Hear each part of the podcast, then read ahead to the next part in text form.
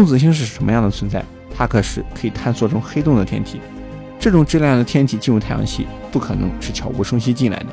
威廉博士从自己惊人的想法中平静下来，他意识到罗摩的质量不可能那么大，它应该不是实心的。罗摩很不一般。太空咨询委员会终于注意到了罗摩。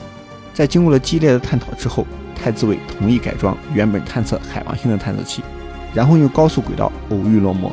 三个月后，探测器开始传回图片，罗摩的真实影像也从一个不起眼的小点慢慢有了自己的形状，一颗小小的、普普通通的圆柱体。在地球上看到这种圆柱体可能并不稀罕，但是在太空中就不一样了。这意味着人类从古至今一直想要找到的问题，终于有了答案。罗摩的影像逐渐清晰起来，从刚开始的小圆柱体，逐渐变成了大得令人震撼的超级圆柱体。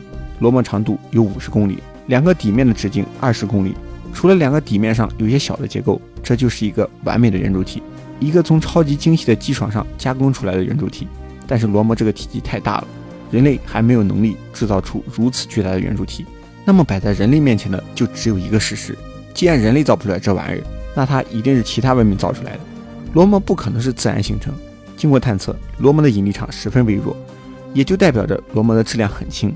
那只有一个可能：罗摩内部是空心的。种种迹象印证了之前不少人的猜测，罗摩就不是一个自然天体。这就是全人类一直在等待的答案。为了验证罗摩到底是何方神圣，太子伟决定要派人到上面看看。正在太空中执行任务的奋进号是人类所有飞船中唯一一个有机会追上罗摩的飞行器。太子伟在几乎没有考虑的情况下，就让奋进号出发了。本来奋进号上的燃料是肯定不够的，但是为了罗摩，太子伟也全然顾不上别的飞船，把附近可以调用的加油船都给奋进号送了来。满载的奋进号全速出发，追上罗摩的时候，已经处于金星轨道的内侧，留给奋进号的时间只有短短的几个星期。